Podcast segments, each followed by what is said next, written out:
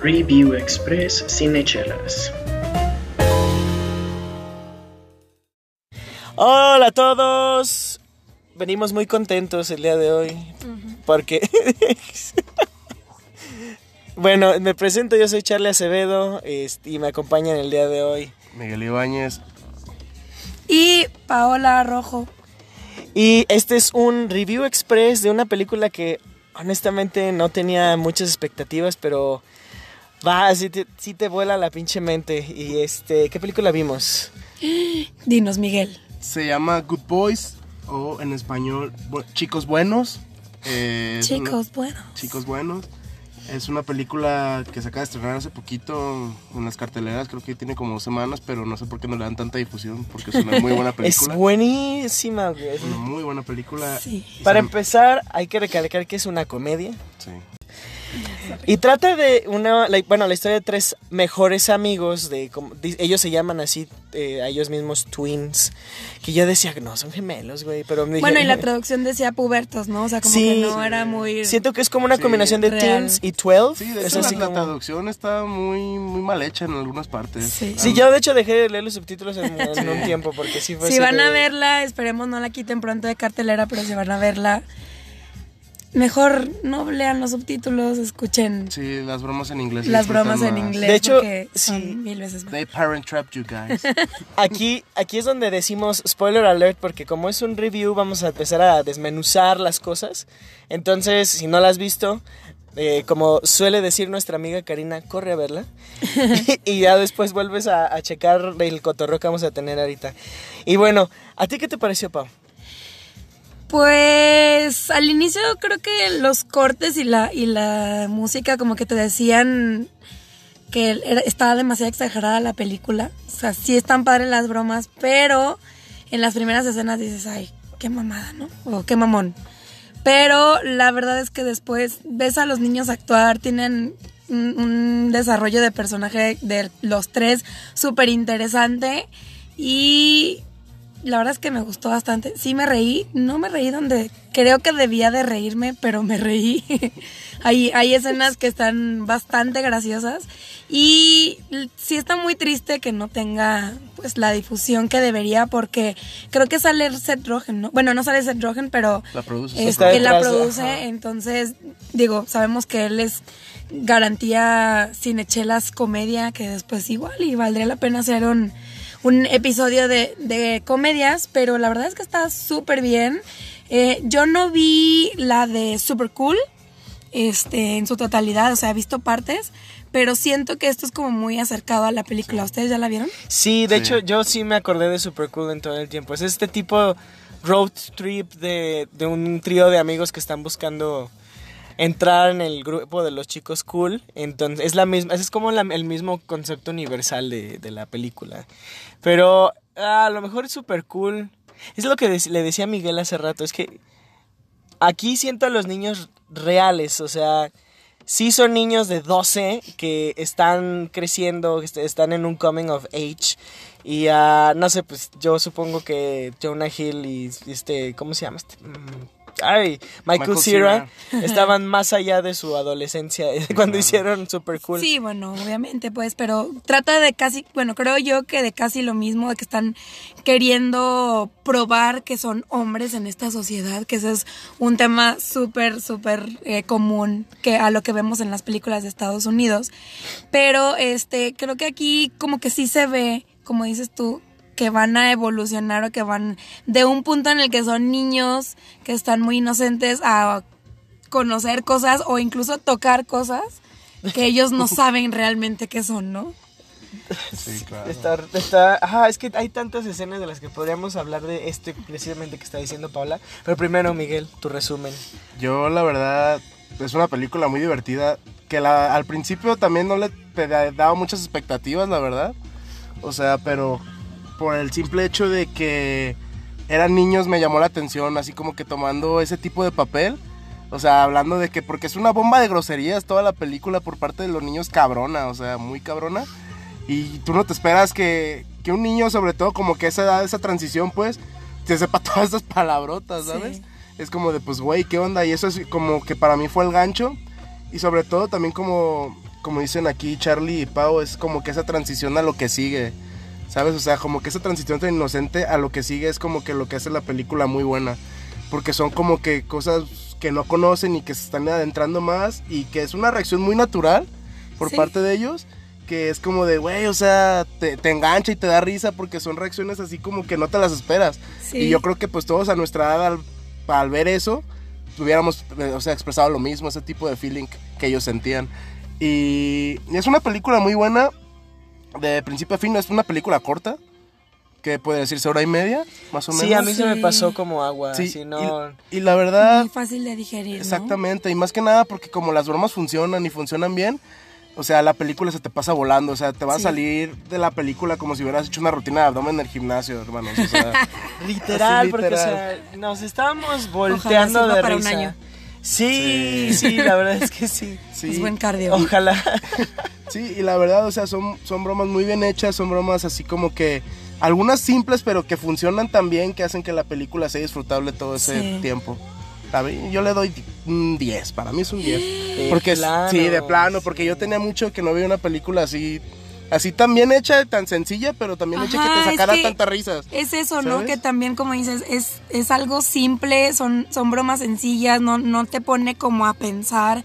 Y también no tiene como esto que, que muchas películas hacen, que, que es referenciar temas de la cultura de Estados Unidos que después Sí. dices, "Eh, eso no lo sé porque no viví en esa época. Sí, claro. O no viví en esa parte específica como de alguna, algún estado o lo que tú quieras. Pero este no, no contiene como esas bromas, entonces creo que sí es muy digerible para todos, es súper simple, yo soy fan de las películas simples, donde está el piloto, donde están las rubias, Sí. de ese tipo de películas que dices, no, no tengo que pensar para estarme riendo, pero aún así son ingeniosas por la parte de, de los personajes y obviamente de- del guion y de los escritores, pero la verdad es que yo le pongo, y algunas partes sí las sentí un poquitito forzadas que, que creo que son en esas partes Sí, en las claro. que debí de haberme reído y no me reí, pero en lo que sí me reí pues fue como ya parte de mi gusto, entonces yo sí creo que le pongo un 9.2 tal vez. Pero solamente por esos pequeños puntos. Lo demás me encantó. Creo que los, los niños lo hacen súper bien. Sí, de hecho, sale este bien. chico de The Room. Jacob Tremblay. No sé cómo se llama, Sí, pero ese es su nombre. Es la primera vez que lo veo con su cabello real, no con una peluca de señora. Pero. Ese también está era su cabello. Súper Sí, era su bien. cabello natural. No, Sí. en negro se lo pintaron. No, pero en la película largo era su cabello Era su natural. cabello. Ah, sí. pero está pintado. Ah, X. bueno. No es, no es virgen ya el morro. El cabello del, mo- del- Ah, bueno. no, vamos a dar, no vamos a dar spoilers. El niño, ningún niño pierde su, virginidad en esta película, déjenme decirles. Esperemos que no, porque No. si no, sí le va a ir a Seth Rogen. A lo mejor hubo sub- este postcréditos y nadie se dio cuenta. Que debimos de habernos quedado a eso, no nos quedamos solamente a ver la- los nombres de los, de los actores, pero sí, vayan a verla, está muy disfrutable.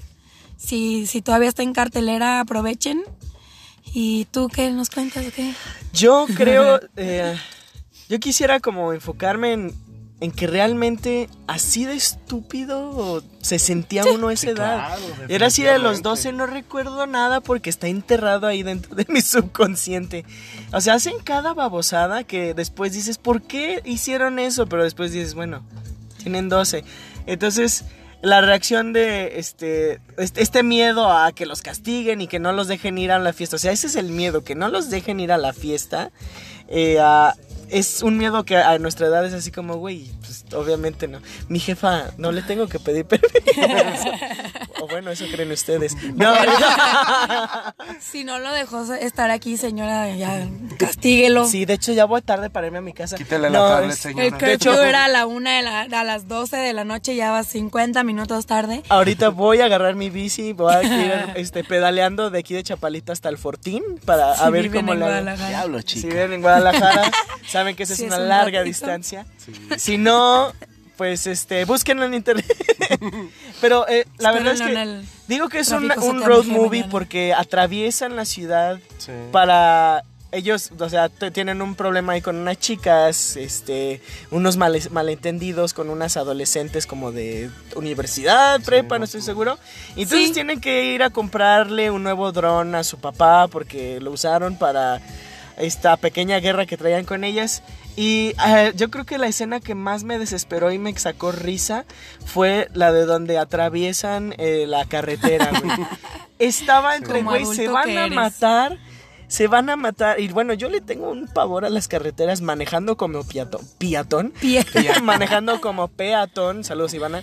Este.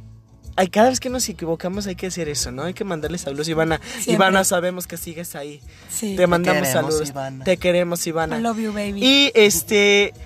Esa escena me desesperó, me, me dio tanta risa, se me hace, se me hace una combinación de un chingo de cosas tan geniales.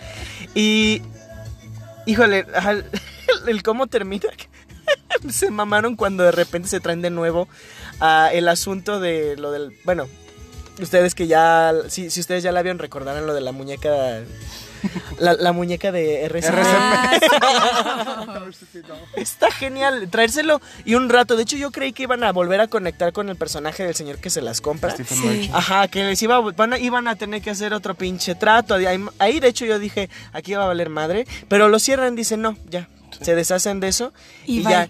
Y de hecho, ese tipo de elementos así como cómicos, este güey de la muñeca, la hermana Anabel, que a mí me dio un chingo de risa, que a- Muy bueno. de repente aparece en Muy el- al principio, pero dije, ah, pues al- Ya. viendo al final yo dije, ah, chinga, ¿y pues dónde queda Anabel? Y pum, ahí está. Sale la- sí, está muy bien conectado. ¿no? O sea, como que no se te va ni Sí. un cabo. Y eso también está padre que no. Está muy chido. Como que no está incompleta la película. pues, Sí, claro. Cierran ciclos. Y el mensaje, exacto, el mensaje es eso, precisamente. Es cerrar ciclos. Es decir, bueno, nuestro camino hasta aquí llegó y este, la verdad es que en este punto de nuestras vidas ya nos servimos juntos, ¿no? Yo creo que todos tenemos ese tipo de momentos, este, súper eh, profundos en nuestra vida. No. Paola se, se rehúsa a admitir que existen en ella, pero ya, ya lo entenderá. En- y está padre, de una manera muy padre de ilustrarlos y... Es un buen mensaje. Sí, es un, está muy bien y, y pues básicamente de eso se trata la vida. Sí, ¿no? y de hecho resalta muy No. bien también el tema de la amistad, ¿sabes? Porque Sí. cada, cada quien es como que, ok, pues necesitamos seguir como que nuestros caminos, desenvolvernos en nuestras áreas, pero pues sabemos que la amistad va a quedar, ¿sabes? Y independientemente de todo, al final del día, pues va- van a poder contar los unos con los otros. Sí, está ¿sabes? mal como en el, en el concepto de que ser amigos es estar todo el tiempo juntos y ver, nos vemos una vez a la Pues semana. Este podcast ya no me está gustando, ¿verdad? este. Ah, Pau. Sí, no me está No, gustando. ni modo, son cosas que tenemos que platicar. No. Este, ser, la última película que veo sobre este tema. ser amigos no significa estar todo el tiempo juntos, ni vivir cada, cada segundo de la vida así como juntos. Entonces, lo- ser amigos al final es pues estar ahí en los buenos momentos, En los ¿no? En los los malos, importantes, más En bien. los peores. Y en los peores todavía. Entonces, eso es un excelente mensaje para mí. Y la verdad que me divertí muchísimo. Y luego, aparte, la sala estaba vacía. eso está había genial. como 10 personas. Ya y sé. Estoy, estoy siendo exagerado, creo. decir Sí, eso. yo creo que sí, porque adelante de nosotros que había un señor y una señora.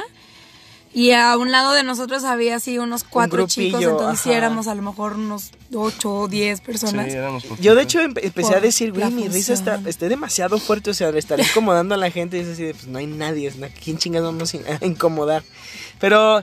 Eso es lo que yo opino. ¿Cuál fue? Bueno, yo ya dije que fue la de la carretera, pero ¿cuál fue su escena preferida? Híjole, yo no sé. No, mi escena favorita es cuando, pues, spoiler alert, los chavos van a comprar drogas Ah, sí. con el exnovio de la chava y que uno de ellos, por la desesperación de que quiere ir a la fiesta, lo amenaza con una pistola de gocha. Pero lo empieza a amenazar como si fuera una persona como, un- Sí, güey. no sé, como un ratero, una cosa así. Como que era un atacante, Ajá, ¿no? un Así como atacante, asaltante o algo así. asaltante y al final del día le termina tirando un balazo sin querer por un susto y se empieza a desatar una campal enorme ahí dentro Está de la- buenísimo. Le meten un putazo, ¿no? Sí, Los los niños, o sea. Se empiezan a pelear ahí A mí- entre sí. ellos. Esa Y- fue mi escena favorita. Me encantan en esa escena los close-ups a la, a la entrepierna de los, esta- de los este, estudiantes de la los universidad. con Sí, los de los balazos. que viven en Ah, la su casa, madre. ¿no? Sí. Yo no quiero saber cómo realmente, o sea, enfocaron esa escena. Yo creo que ya le habrán puesto un, Sí, un claro. protector al carnalito o... No sé, pero porque sí está muy... Se ve, se ve yo como no sé, yo sentí el dolor y no, era sé, para mí, sí, ¿sabes? O Esa sea, madre sí duele. Sí, Entonces, cabrón, cabrón. no sé, ya lo dejaron sin hijos. Pau, ¿tú ya decidiste No, escena? bueno, en la que me reí más fue cuando se le apareció a... eh, ¿Cómo se llamaba el niño güero? Este, Max y A Max. Lucas. O sea, ajá, que Lucas se le aparece a Max con la, con la máscara. Porque es que viene después de una escena muy triste y de Y repente... romper ¡ay, todo, con ¿no? los- Que, que rompe el hielo, ¿no? No. Sí, esa creo que fue mi... Dura muy poquito, pero fue mi escena, mini escena favorita. Fugaz De pero hecho- bonita. Sí. De hecho, de repente las personas del cine nos callamos y Pau seguía riendo y eres así como... Eh, no te digo. Bueno, eso y en las de películas de terror me sucede, entonces me- no me dio, no me dio pena. Confirmo. Oigan, y de los tres, ¿a ustedes cuál les parece así como de cuál, cuál de los tres niños fue su favorito? A mí Lucas. Lucas Sí, yo definitivamente. iba a decir lo mismo. Lucas Sí. tiene un no sé qué, Creo que yo. este episodio es Team Lucas. Sí, definitivamente, claro. porque sí. Está, está bastante divertido, la forma en la que actúa que, que él es demasiado correcto, pero también grita con todo y se asusta con todo, pero también maldice y tiene sus malas palabras, también se siente mal, entonces como que es el que este lo conocemos más, ¿no? Porque a lo mejor y los dos son un poco más, un poco más de estereotipo Sí, que, de que a este chico, este Max y el otro que también se me olvidó el nombre. Thor. Thor. Eh, y a Thor también que, que ellos son, son bueno como yo soy el que quiere lograr encajar y Max es como el pues yo estoy aquí viviendo la vida y solamente quiero lograr lo que a mí me gusta ¿no? Su romance con Brexley, Pues, que de me hecho, caga sí. su se podría decirse que, que Lucas es el balance, ¿no? Como del Ajá. grupo. Sí, es como la cosa, es- y lo hace cuando los cuando les hace el juego de gemelas, los I parent trap you bitch. acabo de traducir muy mal, muy mal una broma. I parent trapped you. Esa escena es una joya. Es buenísimo. Y digo, para quienes somos fans de, de Juego de Gemelas, está padre porque tiene chingo de... co- me enca- a mí me encanta cuando vuela y se disloca. Está no me Digo, no me eso. encanta ver un niño lastimarse, pero la forma en que se usa el lenguaje visual, oh Dios mío. Sí. ¿Y cómo se lo intentan arreglar? Ay, aparte? no, eso, es- No, eso es no, no. torturante. No, no, no, tortuoso, perdón, torturante. ¿no? No, Torturante. Saludos, Ivana. Y, y bueno, escena, personaje, eh, mensaje, creo que ya cubrimos Sí. ¿no? lo que queríamos. Y bueno, vayan a ver esta película mientras esté en el cine. Yo creo que todavía, yo todavía doy otras dos semanas a ver qué tal. Ojalá. Nosotros fuimos ahorita a las 10. Eh, fuimos primero a tomarnos unas chelas, obviamente. A Craft Beer, vayan. Está súper rico, está aquí sobre Tepeyac, este, casi por el templo de Santa Rita, Santa Rita, perdón, creo que es, a un lado de los deliciosos hot dogs Furter. Esto no es un patrocinio, patrocinenos, pero está súper rico. Probamos unas chelas que incluso no sé si las podemos como eh, empujar un poquito aquí en el Review Express. No, me gustaría llevarme una de ellas para el podcast de. Mm, ¿Cuál? este, de ¿La oscura o la, La color? rosa.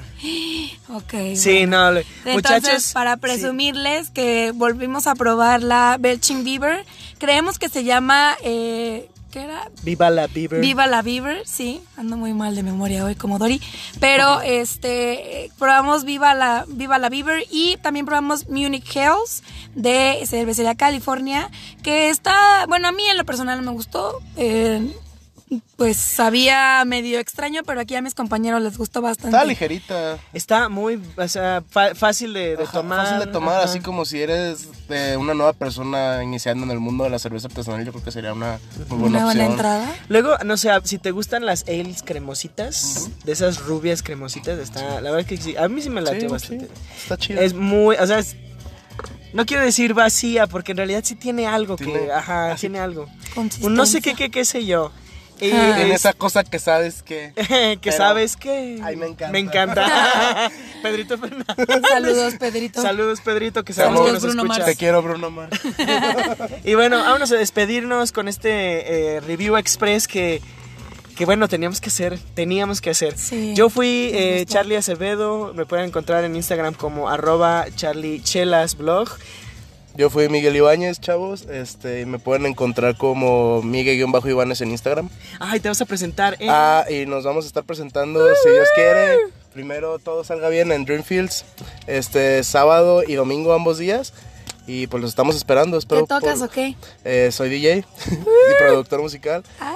Y pues vamos a estar aventando. doctor. Y, médico. y pues vamos a Y estar Iron Man, aventando. y- Catador de cerveza, crítico de cine, o sea, padre y madre a la vez. Padre, padre y madre a la vez, hot dog.